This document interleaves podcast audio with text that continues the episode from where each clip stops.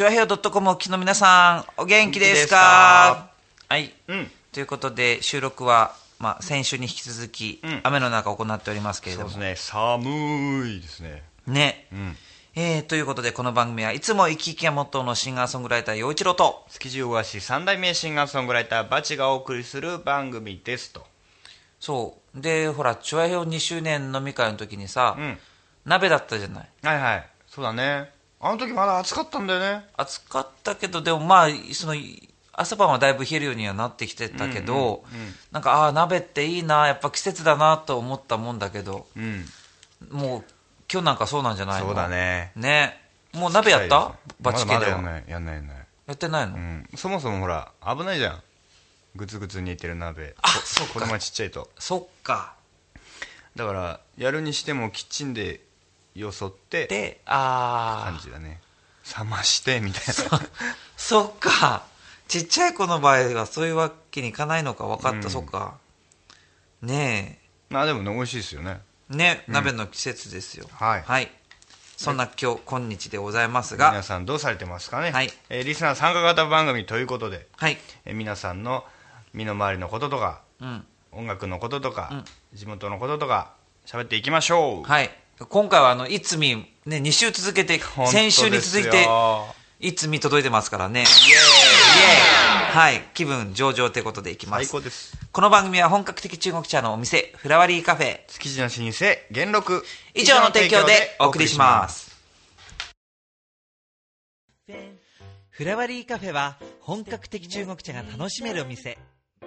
ランチからティータイム、ディナーまでお料理も豊富に取り揃えています。ライブイベント、月一フラワリーも好評開催中。浦安市大三角線沿い南小そば。047-390-5222フラワリーカフェ。メッセージ紹介はい、ということで、いただいたメッセージを読みます。行きましょう局長杉村です。えー、チョアヘヨから重要なお知らせです。ほ9月30日をもって、ポッドキャスティングジュースという、ポッドキャストに番組を登録するサービスが終了いたしました。うマジで？ポッドキャスティングジュースから、iTunes などに登録して番組を聞いていただいている方は、10月以降、番組が更新されなくなってしまいます。新しく代替サービスを設置しましたので、番組の再登録をお願いいたしますということで、うん先週と同じだ、じゃないか。まあでも大大切なことですからねそうだね。えー今までのポッドキャストが使えなくなるのではい。新たなポッドキャスト登録をお願いしますとはいこれはホホームページでいいの？そうですね。チュアヘヨポッドキャ、え、チュアヘヨの、ポッドキャストのページ、ページにアクセスします。あはあいつもね番組をダウンロードするい。あのページですね。で、登録していただいた番組のアイコンを、えーっと、ドラッグドロップしてください。分かった分かった。何も言わないでいい。はい。そういうわけです。皆さんのが詳しいと思うんでね、はい。その辺ぜひともよろしくお願おいしますと。願いします。はい、ということで、ここで、バチ君の曲ですかね。はい。はい。雨なんで雨音。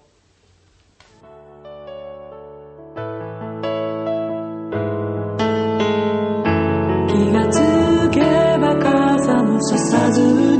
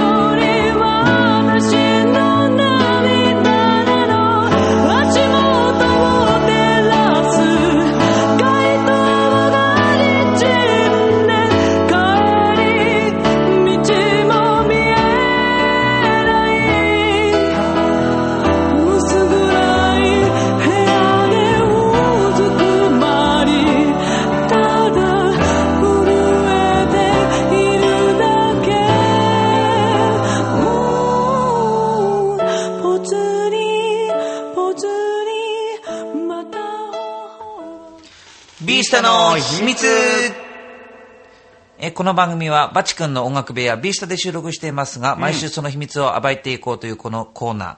えー今週の秘密は何ですか、バチ君？象の象だぞ うんふんはい。もう確かに、最初はなんかね、な、なんていうの、な、何かのなんか、台なのかなって思ったんだけど、よくよく見たわからない形だよねそう。で、まよく見ると、えー鉄製のですね、これなアートっぽいのかねオブジェ的な、えー象の形をした象です。あ、どこからやってきたの？この、あのね俺ひょっとしたらね、これどんぐりコロコさんで買ったんじゃねえのとか勝手に思ってんだけど誰が？俺が。自分で買ったかもしれないの？ね、覚えてないの。なんか、ああいうさ、お店あるじゃない？そういう小物屋さん、うん。おしゃれな。うん。で、買ったっていう記憶はあるんだけど、まず俺、どっかその遠いとこで、そういうものを買うだろうかと。うん。結構まあ、かさばるじゃない？意外と結構大きさもあって、これ重いよね。重い重い。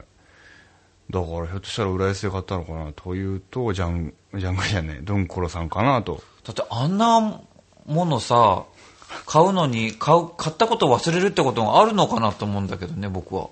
もうこれが不思議と忘れてるんですよね。いや、だから家族の中でうん、誰かが買ってきて、そっと、いや、自分で買ったっていうね、覚えはあるんですよ。あ、買った覚えはあるんだ。どこで、いつどこで買ったっていうのは全く覚えてない。へえ。みんな不思議なやつです。でもなんか可愛いでしょ？うん。でも、なんか、隅っこに追いやられてまそう、すけど、結ね。構見、見えるとこに飾ったらいいんじゃない危ないんだもん、あれさ、こういう高いところに置いて落っこってきたりね。ガキンチョどもが遊んで。まあ余震もあったもんね。うんうんそっか。なんでまあ、あそこですけど、まあ、いつか日の目を見せたいなと。そうだよね。はい。うん。ということでどんな写真か、番組内スポットで見てください。ビッサの秘密でした。チョアヘヨドットコム It's you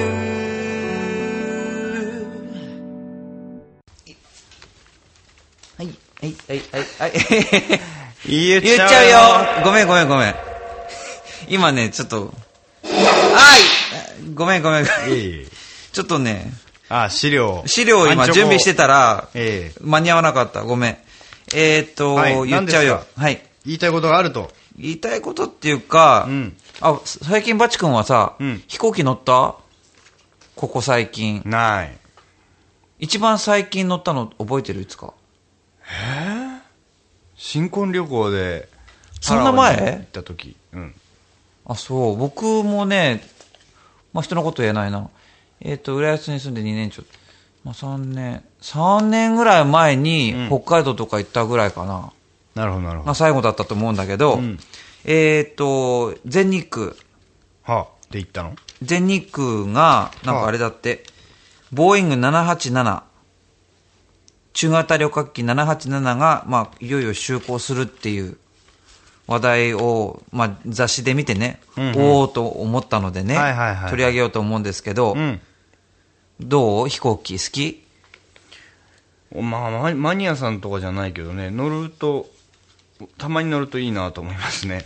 なんか、まあ苦手だって人もいるじゃない？もう、離陸するときが嫌、着陸するときが嫌とか、うんあの、キーンとする音が嫌とあか。とはね、やっぱりそんなに、なんつうの、ひいい席座ればね、あれなんでしょうけど、うんそんなに広々足伸ばして寝っ転がってとかじゃないから、そうだよね。うん移動がそれで多いってくて苦手って人はいるかもね。うんはい。ということで、その、結構なんか、紆余曲折あって、はい今回やっと就航するらしいんだよね。ボーイング787っていうのは。なるほど。試行錯誤を重ねて完成した最初と。、そう。い最初作ろうって言ってて、んそのなんか、なんか、もうできますっていう年からだいぶ何年か経っちゃってるらしくて、あ、そうなんだ。うん、まあいろいろあったらしいんだけど、へへへはい。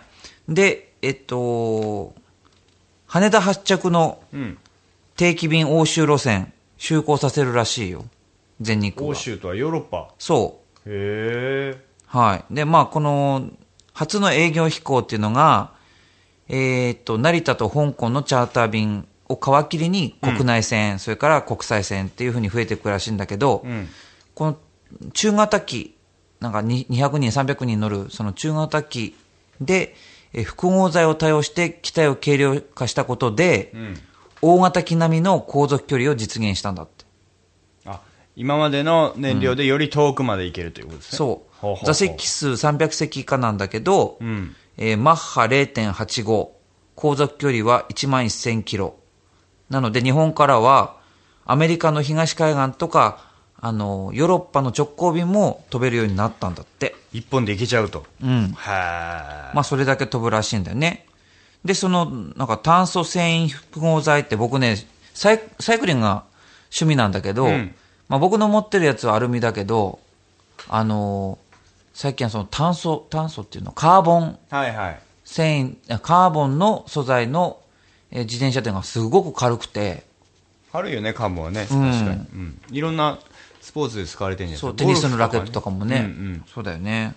はい。で、それでね、燃費が20%向上したらしいよ。20%ってすごくない？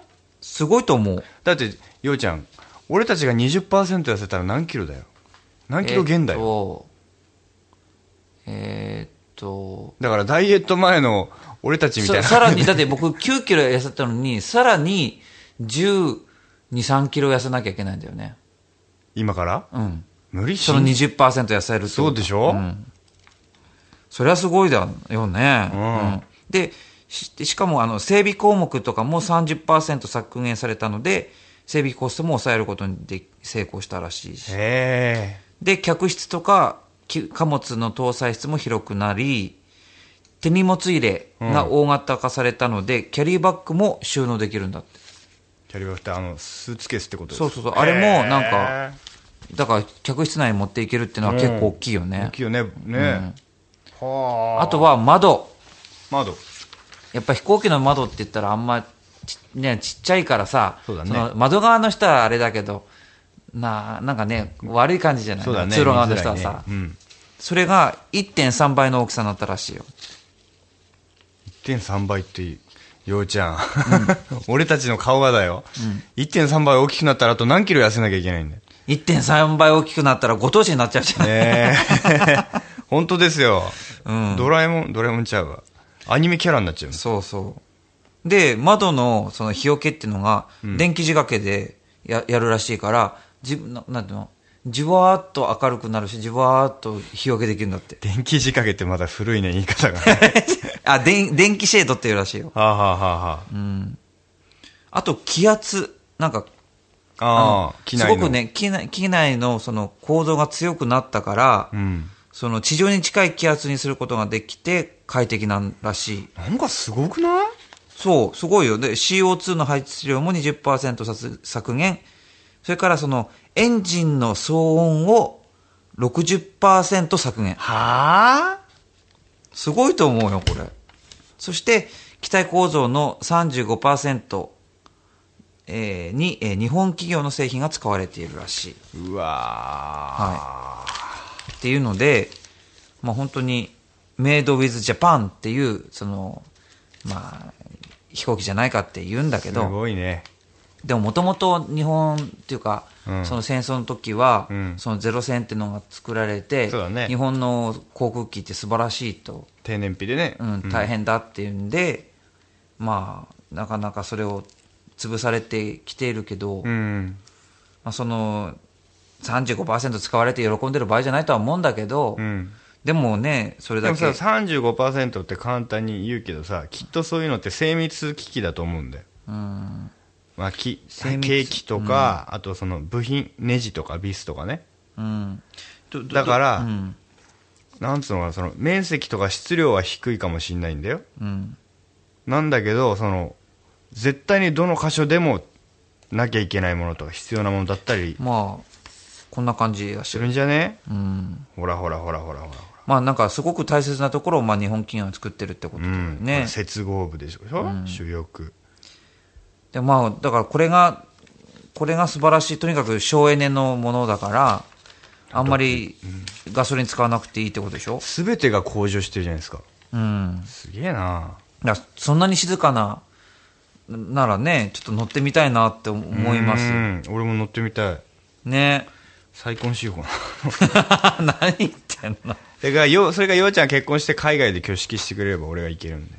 まあ、とりあえずね、日本の空も、んえっ、と、どこの便だっけ飛ぶんですか？飛ぶ飛ぶ飛ぶ。11月1日から、えー羽田、岡山、広島の、え2路線。じゃあ岡山で結婚式やってくるで、今年度中には羽田伊丹とか、羽田、えー山口宇部、松山うんなども飛ぶらしいので、うんうん羽田からこう、まあ、各地の、えー地方空港に飛ぶらしいですよ。この飛行機で飛べば飛ぶほどそのローコストになっていくわけでしょ？企業側も、ん。使わない手はないですからね。低燃費らしいよね。すごいな、ね。うん。はなんか元気づけられますね。ね。日本の底力。い。ね。見せつけられた気がします。はい。はい。ということで、はい、言っちゃうようでした。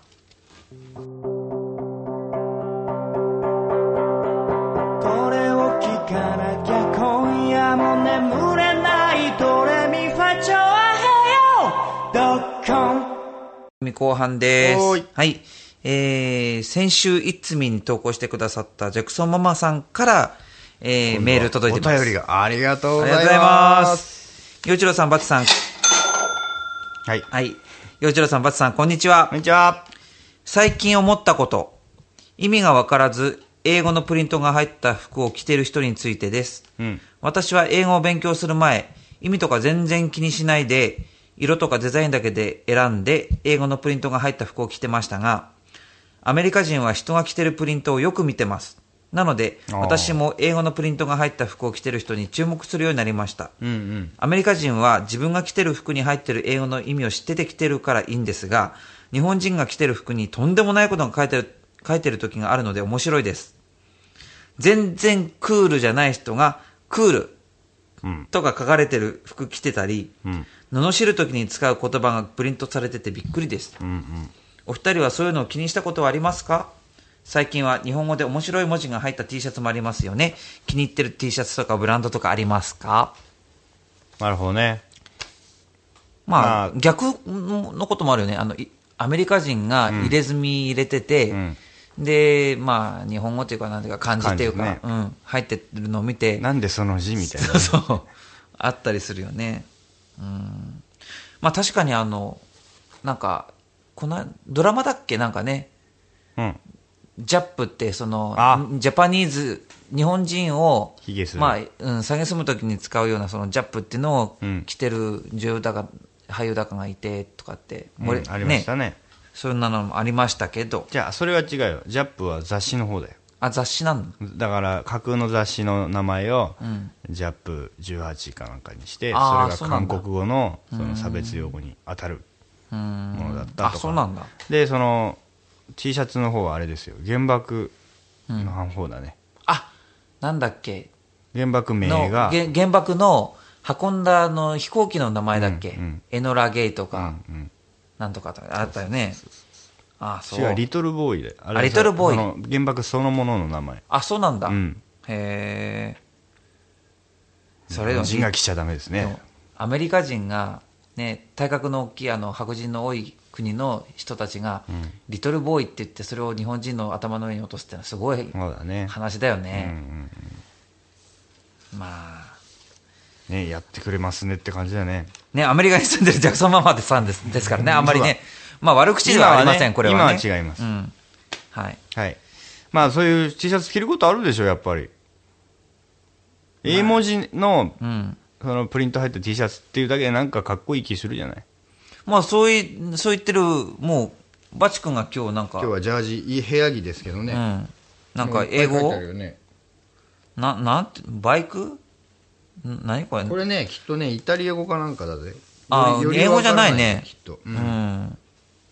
おねイタリア、イイタリアからの、ね、イタリアブランドの着てんの？違うよ、日本で作ってるイタリア名だよ。そうなの、うん、確か。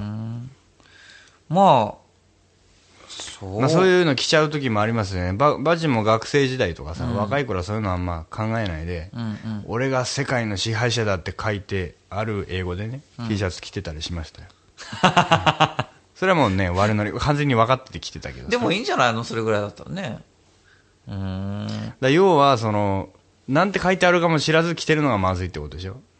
まあね。すごいもうさ、あの、落ち込んでドヨーンとした人がさ、今夜の主役とは 書いてある T シャツ着てたらさ、いや、まあ、ある意味主役かな、みたいな。うん。まあね、あと国旗とかね。うんうんうんあの国旗なんかがこうプリントされてるのをこう着てて、で、そういう国とかでそれを着て、ん侮辱と思われたらいけないよとかね。革命家のね、うん。顔写真が入ったはいはいはいはいはい。服とかね。あるよねうんうん。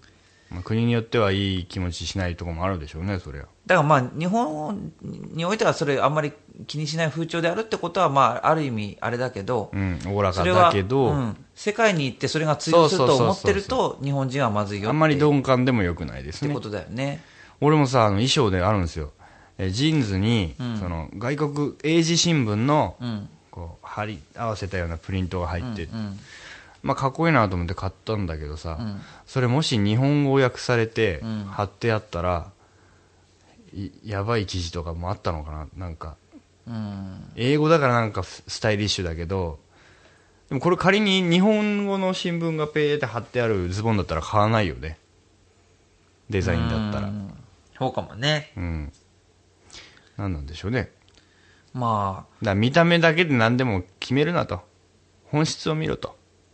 メッセージを見受け取れと。あ、そうだね。だからやっぱり他の、それを見る人たちがどう思うかっていう、まあ、うんバカにされないように気をつけることも大事だし、ん。人を傷つけないように気をつけることも必要だし、ね。だからといって、あまりにもなんか気にしすぎるのもちょっと、まあ、ね、まあ、洋服ですからね。あ俺ねあとあれあるよ。カナダに行ってね、うん。えーカナダキックスアースっていうプリントの入った T シャツ着てたの。うん。でそれそれは現地でホームステイしてる日本人の友人と一緒に行った時に買ったんだけど、それ見て笑うわけ、これな何なの、カナダはお前のケツを消し蹴っ飛ばしてるぞっていう意味なんだよって言うとでどういうこと？って言うと。カナダから出てけってことだよってで白地に赤字なのよ、それ。赤いマー。クうん。日本人を指してるんじゃねえ？これみたいな、でもにもう日本とカナダって友好国じゃん。まあね。そんなこと言うんだったら、そこに住んでる人たちだってさ、もともとカナダっていう国はあったわけじゃないまあまあわけじゃね。だからまあ悪ノリの域に行ってるけど、そこまであれじゃそのねいわゆるジャップ18とかじゃないわけさ。リトルボーイとかさ、そう。人を人が死んだようなことじゃないじゃない。うんうんうん。なるほどね。まあそういうのをねよく考えないと僕らもいい大人ですから。そうね。ジャクソンサマーさん、ママさんありがとうございます。そう、で面白い話題だったね、これね。気に入ってる T シャツとかブランドあるんですか？気に入ってる T シャツとかブランドブランドね、まあ、うーん、ある？あの、俺はねあのほらご覧の通り顔がなんていうかな。すっきりしてるのでうん。あの地味地味地味なんで割と派手なのをステージとかで着るようにしてるの。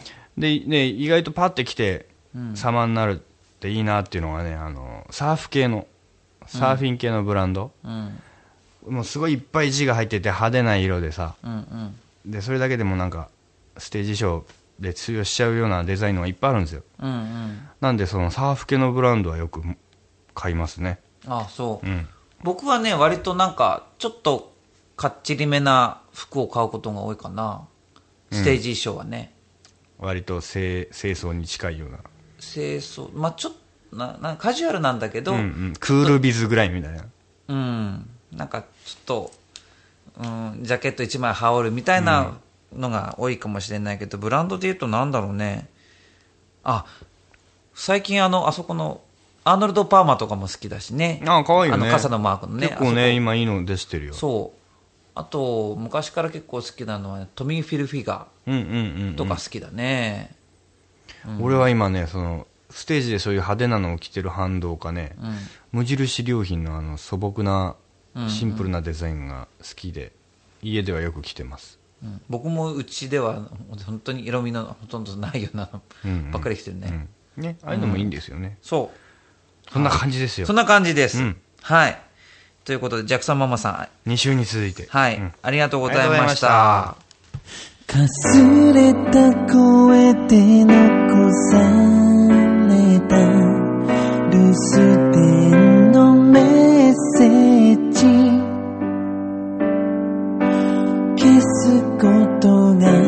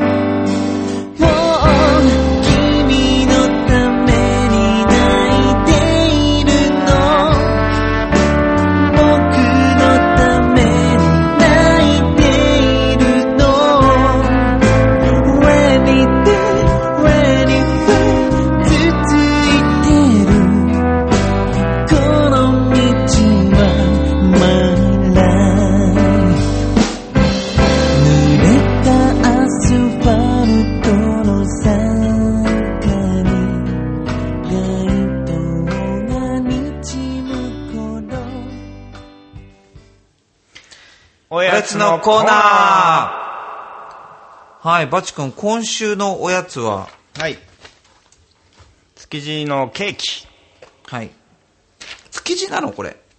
築地に市場に入ってるおー。んあ、スイそうなんだ。ですよたまに前もおやつで結構出してきたじゃんうんなんかこれ、あの、ほら、ミツバチさんが見つけてくるっていう系統だなと思ったから。うん違うんですよ違うんだね。築地市場もね最近いろんな取り扱い。はい。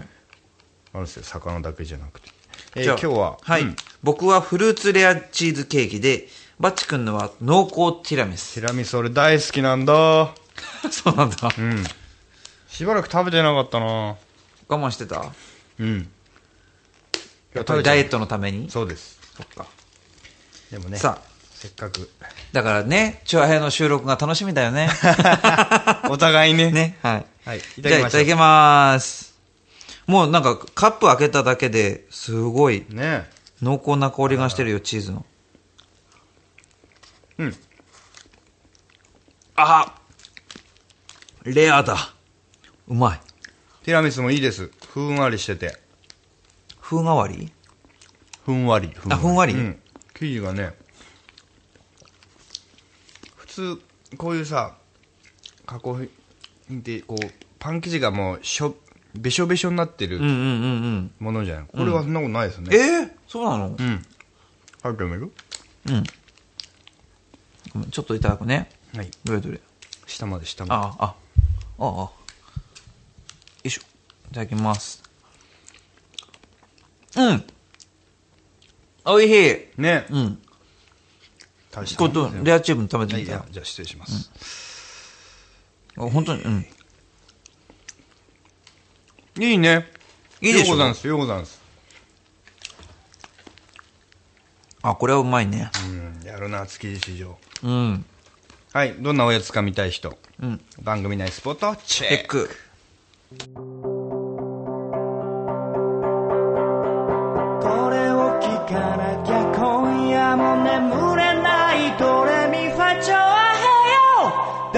ドッコンよいちろと、バチの、いつゆ。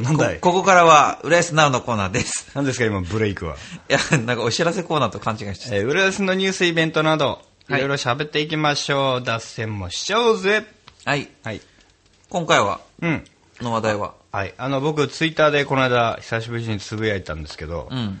結構ね最近あのお通夜とかそういう葬儀系の、うん。うん、に参加する機会が多くてですね、うん。で浦安のあそこに2回行っちゃったんですよ今月も、あそこ？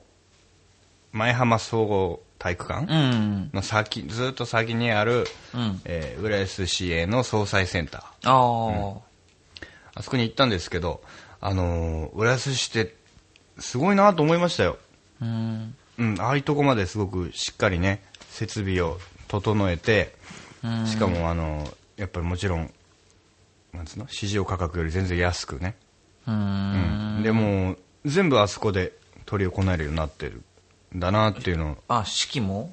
式もそうだし、まああのね、あのや焼いたり、骨にしたり、あとそのお通夜をしたお清め食事を振る舞うとこね。お清め所もちゃんとあったり。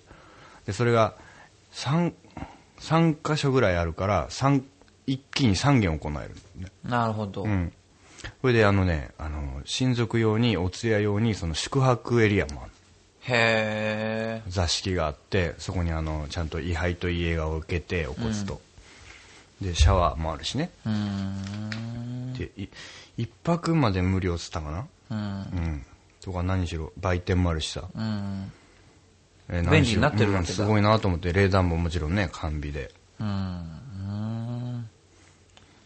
まあね、これから高齢化が進むと、うん。まあ、その利用するけ、うん。ね、あのー機会も、まあ、増えていくんだろうけれど、うん。やっぱりそういう設備がこうとうまく整ってないと、そうだね。ね、気分悪くそうだね。したくないじゃないね、そういうところでね。本性の別れですからね、うんうちのねじいちゃんもあそこで、えーお骨にさせてもらいましたけど、うん、すごく綺麗なとこでやってもらえてよかったなと思いましたね。そのスタッフの方もすごい丁寧でね。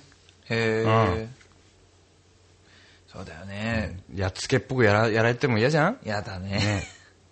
でも今はさ、なんなんだっけ、この間テレビ見てるの、まあ、も燃やして骨が残って、それをお骨を拾って、骨壺に入れて、あのーお墓に、まあ、入れるっていうのが多分、うんスタンダードなんだろうけど、ん。その骨で、何、石を作るとかね、そういう、いろいろあるらしいよ。はあで人によって、その、石の色とかそういうのはか変わってくるんだって。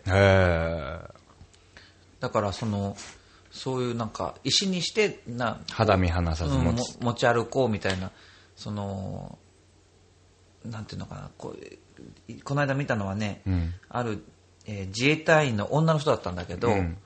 まあ親一人こう一人で、うん。自分がまあ娘さんが自衛隊員で、うん。でこう転勤が多いから。はいはい。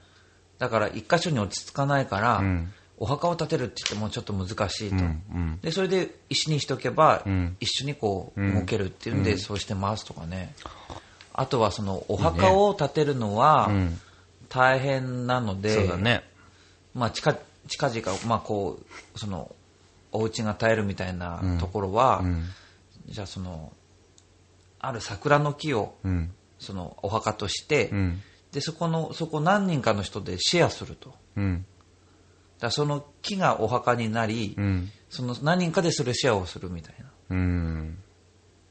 まあ、そうすると、まあ、一緒にその、お墓に一緒に入る仲間同士でなんか友達になりましょうみたいな、ね。まあね。そういうのもあったり、その管理運営っていうのが、まあ、その後々、そうだね。っていうような。これから本当にでもあの死というのは誰でもやってくるからね、もちろんその段階の世代と言われた過去日本史上ね、一番人口が多いと言われる世代の方のねそういう時期も近づいてきてますからね。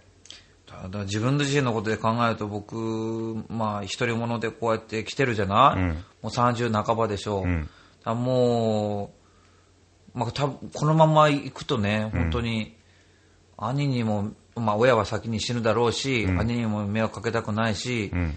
どっか一人で孤独死してさ、んで、なめんどくさい、困っちゃったねって言いながらなんか処理されるのかなとかね。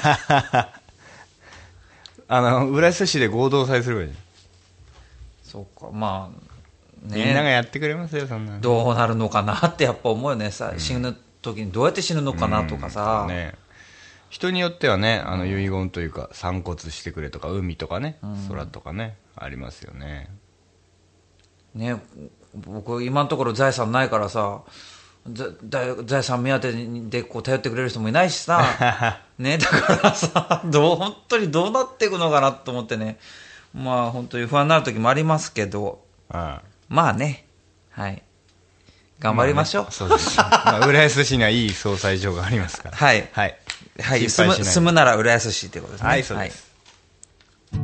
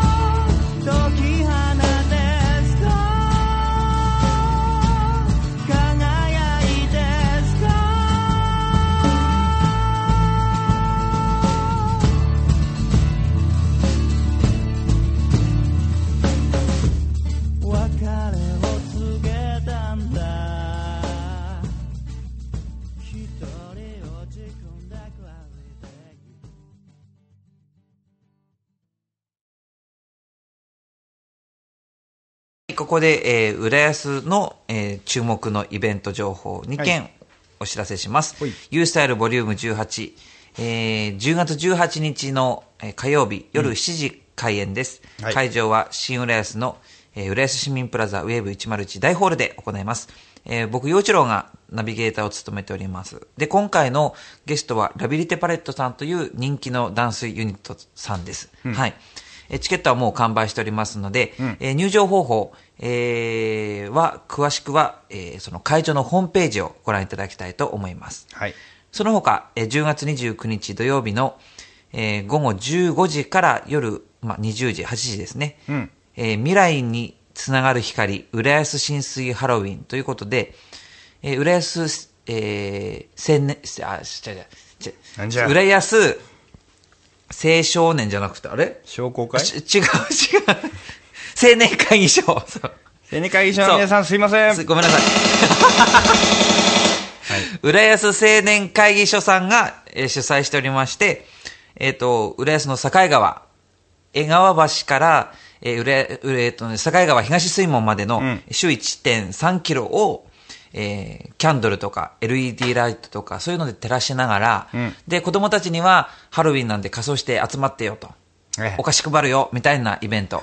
いいね。はい。で、ここで僕はあのイベントの途中で、あの夜の方の、えーナビゲーターとして、えー歌ったり、それからいろんなトーク展開したりしてますので、ぜひ皆さん、あの、集まってください。はいはい、以上です。はい。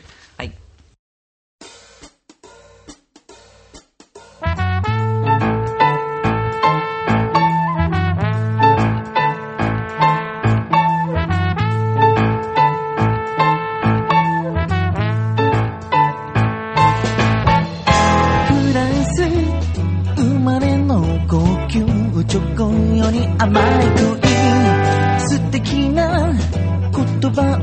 を待つ君に見とれてばかりだよ。ここがモンマルトルの丘なら。君に似顔絵描いてるところさ。くすりと笑っていないで。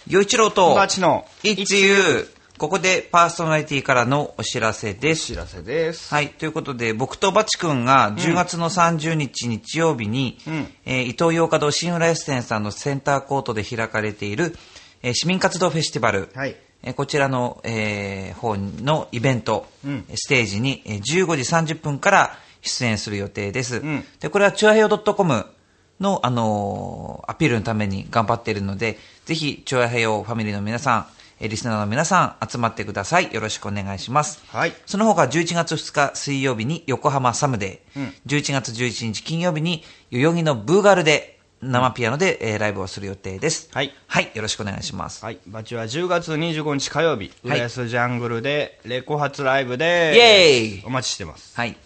以上。以上、あ、ほう、はい。以上です。でしょうははいい。陽一郎と、バチの It's you! You! It's me! It's me! あ、そうだった。失礼。失礼。は、はいいということで、え先週に引き続き、はい、あの、いつみの投稿がありました。イェーイはい、ラジオネーム、ん猫ザネの猫娘さんからこん、ちちは待ってました。ようこそはい。えー、ということで、いつみ、えー、いかつい工事現場で、うんうさぎさんのイラストの道具がたくさん使われていたので、えー、なんだか和みました。こんな感じだと工事もはかどるのかなということで、ねえー、そうですね。あの、写真見たい方は、あの、番組のスポットでチェックしていただきたいんですけど、うんあの、アスファルトの上に、なんか工事用のなんていうの？これ。枠を仕切り？ね仕切り？仕切りというか、足場というか、うん。に使われるパイプを。こうつなぐね。台が、これうさぎちゃんですね。ピンクの。すごいね、これ。これは可愛い。どこの 会社がね。作ってんだろううね。ん。でも確かにね。ところはいいですね。でも、こう、工事現場に子供が、こう、か来ちゃうよね。駆け寄ってきそうだよね。でも逆に、こっから先は入っちゃいけませんよっていう感じの柵だからそう、だね。いいのかな？わかりやすいのかな、かもしれないまあ、とにかく視認性はあるな。これ見たら撮っちゃうよ俺も写真にうん。これ可愛いよね、何気にね。なんか、これはピンクのウサギだけど、うん他の動物だったりするのかね。もうあったりするのかな亀とかそう、カメ、カメさんと。ドラえもんとかねだそれはないだろう。ポケモンとかね権利の問題でね、そう、大人の事情であれだろうけネズど、ミネズミさんとかねそう、なんか、いろいろバージョンがあるのかな。はい。ということで、うんあはい、猫種のめ猫娘さん。はいはい。投稿ありがとうございます。ありがとうございましたいつみでした。チョアヘヨド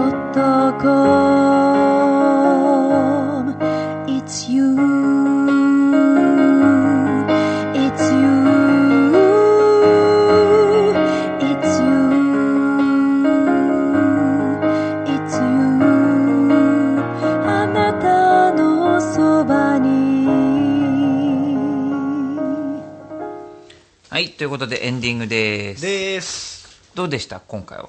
なんかさやっぱこうお便りが来てね。うん。えーいつみが来てさ、うん。このここが埋まってくれるだけで、すごくあっという間に番組が進む、あ、っていうか僕、僕なんか、なんか謝らなきゃね、今回の収録お、まあ、こ前回さ、そうん。の、チョアヘヨの2周年飲み会でさ、うん。局長が告知とか、収録のうん。告知とかをうん。もっと早めにするようにっていうお達しをしてたじゃない？私っていうかねした方がリスナーさんが投稿しやすいですよみたいな話だよね、うん。でもそれをさ、もうき、本当に忘れててさ、うん。で、昨日、あの、なんていうの、えっ、と、なあの、あのブログ、はいはい。チュアヘヨのブログ見たら、うん。あの、バチ君が投稿してくれてたじゃん、明日やりますよ、とかっつって。うんうんああ、僕それちゃんと忘れずにやんなきゃいけなかったのになと思ってね。申し訳ないなと思ってんの。まあね気づいた方がね、やった方まあどっちかやってればリスナーさんきっと見てくれると思うんで。そうだね。うん。そう、やっぱりちょっと早めにちゃんといついつ収録するよってね、うん。あアップしなきゃね。そうです。皆さんもあのメッセージ送りにくいと思うので、まはい、たね、ポッドキャストを皆さんが登録し直してもらえるように。はい、頑張ります。はいはい。はい、で次回もねメッセージネタどしどし募集してますはい、えーメールアドレスはバチ陽一郎アットマークヤフー .co.jp です。チュアヘヨ .com のトップページ、お便りフォームからも受け付けております。ということで、えー71回目のはい、いつゆうでございますけども、Oh はい、いつも生き生きがモットーのシンガーソングライター陽一郎と。築地大橋三代目シンガーソングライターバチがお送りしましたがチョアヘオ .com お聞きの皆さんいかがでしたか？今週はこの辺でお別れです。この番組は本格的中国茶のお店、フラワリーカフェ。築地の新生元禄以上の提今供で。金婚かなってさ動揺しちゃったああ、今ちょうど5時ですはい。はいえ以上の提供でお送りしました。じゃあまた皆さんさようなら、はい、じゃあねー。